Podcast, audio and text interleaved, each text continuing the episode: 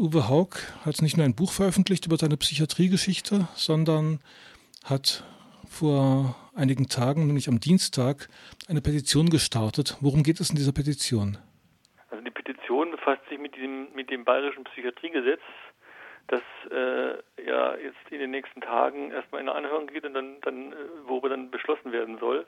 Und das für meine Mitpetitionistin, also mit der, mit der Christina Wilms zusammen habe ich das angestoßen und mich eigentlich eher eine Art, äh, wie soll man sagen, ein Strafgesetz ist, was, was, was Menschen, die äh, zwangseingewiesen werden, so, wenn man es genau nimmt, eigentlich sämtlicher Menschenrechte beraubt. Also man kann ihnen alles nehmen, inklusive der, der Privatsphäre, wenn man meint, es wäre angebracht. Und das ganze Gesetz beinhaltet gerade mal vier Paragraphen, die sich damit befassen, wie man mit Menschen umgehen soll, die in der Krise stecken. Und das ist für mich eine Diskrepanz, die können wir nicht akzeptieren.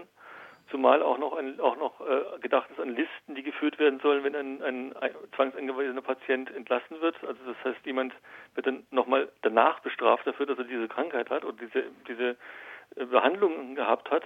Und da sind wir einfach schlichtweg dagegen und fordern eben, dass dieses Gesetz in dieser Form nicht genehmigt wird oder nicht besprochen wird, sondern erstmal noch mit allen Beteiligten, also Selbsthilfegruppen, Patienten, Angehörige, Fachleute, nochmal wirklich an den runden Tisch gegangen wird und alle Aspekte betrachtet werden.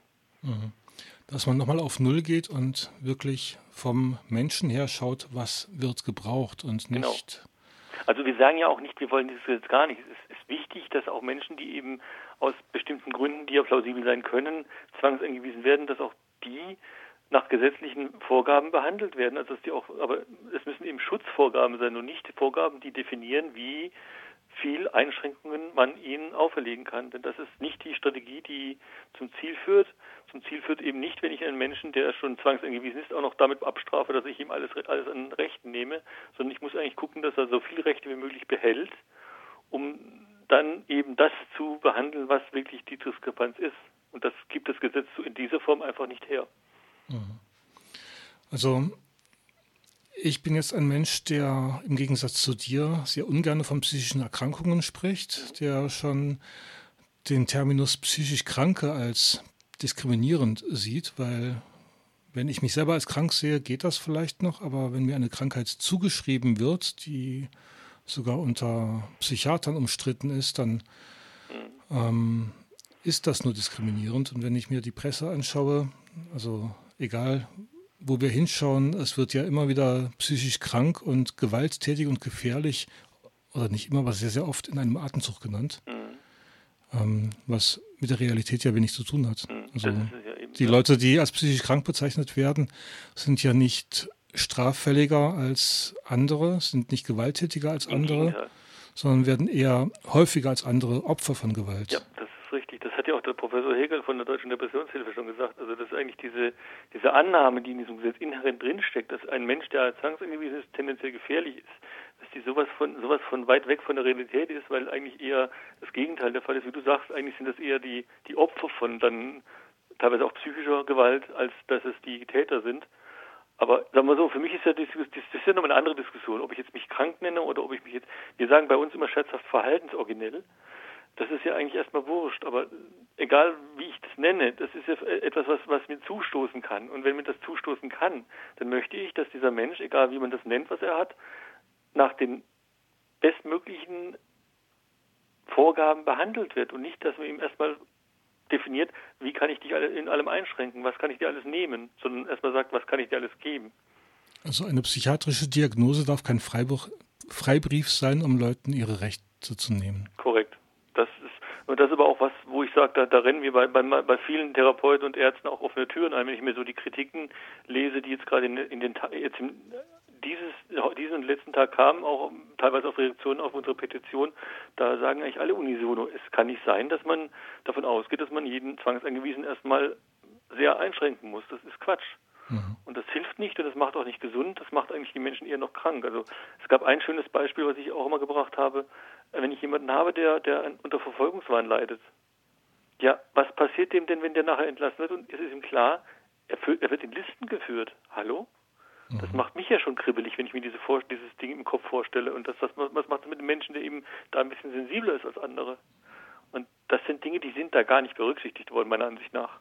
mhm. was das mit den Menschen macht, wenn man, wenn man mit ihnen so umgeht.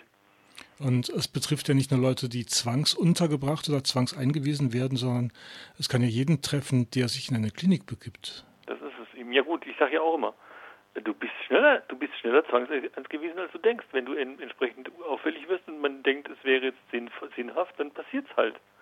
Und ich glaube nicht, dass man immer davon ausgehen kann, dass alles nach den optimalen Kriterien entschieden wird, sondern immer, muss eher immer sagen, man muss bedenken, die Menschen stehen alle unter Druck und haben alle Leistungen zu liefern. Und das ist immer wieder das Problem, dass es eben nicht so einfach geht. Mhm. Okay. Wenn wir jetzt sagen, die Menschen möchten sich hier über dieses Gesetz informieren, wo können sie das tun und über eure Petition, wo findet man die? Also die Petition findet man unter change.org, also org und dann slash Psychiatriegesetz. Wir haben einen Kurzlink bekommen und auch da direkt findet man auch in den, in den äh, Tagesinformationen, da habe ich auch den Link zur, zum Originaltext äh, auch angehängt, also man kann es direkt dort sich holen. Äh, da steht dann wirklich das Originalgesetz auch mit den Änderungen mit drin.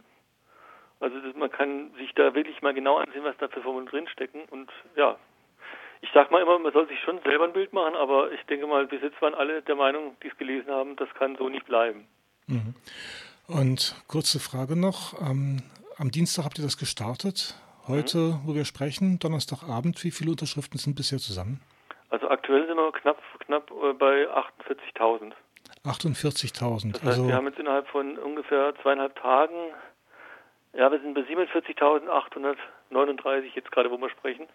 Und das rennt wahrscheinlich heute auf die 50.000 zu. Also es ist eine Hausnummer, wo ich sage, das muss beachtet werden. Das ist nicht mehr eine Minderheit, das ist eine große Mehrheit, die, da, die dagegen ist. Also, mhm. also was heißt eine Mehrheit? Also eine, eine deutliche Zahl von Menschen zumindest. Und man muss das beachten, man muss das Gesetz neu diskutieren und vielleicht auch die psychiatrische Praxis, wenn wir schon mal dabei sind. Ja, genau. Wobei da sage ich wieder, man muss bei den, man muss da in der Politik immer kleine Schritte machen. Mir ist schon mal viel geholfen, wenn ich sagen kann, dieses Gesetz wird so nicht kommen, sondern wir werden es nochmal vernünftig betrachten mit allen Beteiligten. Dann mhm. ist schon mal was gewonnen.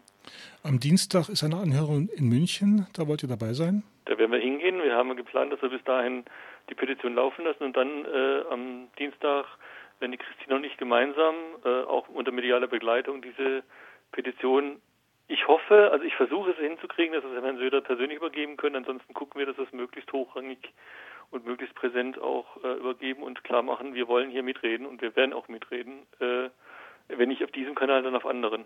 Mhm. Ähm, wo wird diese Anhörung am Dienstag stattfinden? Die findet statt im Landtag in München. Mhm. Da, also da bin ich auch gespannt. Ich hoffe auch, dass da noch Unterstützer kommen, auch dass auch viele Interessierte kommen, weil das ist eine öffentliche Anhörung, da kann jeder eigentlich hin. Und wer nicht mehr in den, in den Saal passt, da gibt es auch noch Räume, wo es auch übertragen wird. Also man kann auch schon durch die Präsenz einen gewissen Druck erzeugen. Mhm. Und wenn es ganz viele Leute werden, können die ja auch noch draußen sich äh, genau. Gehör also verschaffen. Also, wichtig ist für uns erstmal nur das Signal zu setzen, hier, hier, wir sind hier und wir wollen reden. Okay, wir wollen reden und wir wollen, dass Verändern. uns zugehört wird. Ja, genau, das auch. Immer wieder lese ich, dass das Psychiatriegesetz und das Polizeigesetz in Bayern zusammengelesen werden müssen. Denn äh, man hat ja im Polizeigesetz auch sehr viel Einschränkungen, Einschränkungsmöglichkeiten bis hin zum Festsetzen einer Person, ohne dass es überhaupt schon einen Verdachtsmoment, einen richtigen, ernsthaften gibt. Und wenn ich das noch kombiniere, wiederum mit, äh, jetzt ist er dann in seiner, in seiner Festsetzung auch noch auffällig, dann ist er sehr schnell weggesperrt in eine, in eine, in eine geschlossene, ohne die Rechte noch und ne, man kann halt, man kann, ich sage nur Fall Molat. Mhm. Man kann Leute dann quasi, wenn man es darauf anlegt, auch relativ schnell rausziehen, komplett. Also man kann jeden ähm, wegsperren, wenn man, man nicht mehr anlegt. Möchte. wenn man jetzt böse denkt, würde ich sagen, ja, definitiv. Mhm. Also, Und das darf auch nicht sein. Also Menschen, die sagen, da steht unsere Demokratie auf dem Spiel, die würdest du jetzt nicht. Also ich würde, ich würde sie nicht unbedingt äh, verneinen, diese Aussage. Es ist zumindest wird, wird an demokratischen Grundrechten sehr stark sehr stark gegraben und das darf einfach nicht sein, weil wenn es anfängt, wo ist dann das Ende? Okay. Dann sage ich erstmal vielen, vielen Dank und ich melde mich nochmal Dienstag, also beziehungsweise Mittwoch, um dann zu hören, wie das bei der Anhörung war. Ich hoffe, wir werden es gut rüberbringen. Das bin ich gespannt. Ich auch. Vielen Dank, Uwe Haug.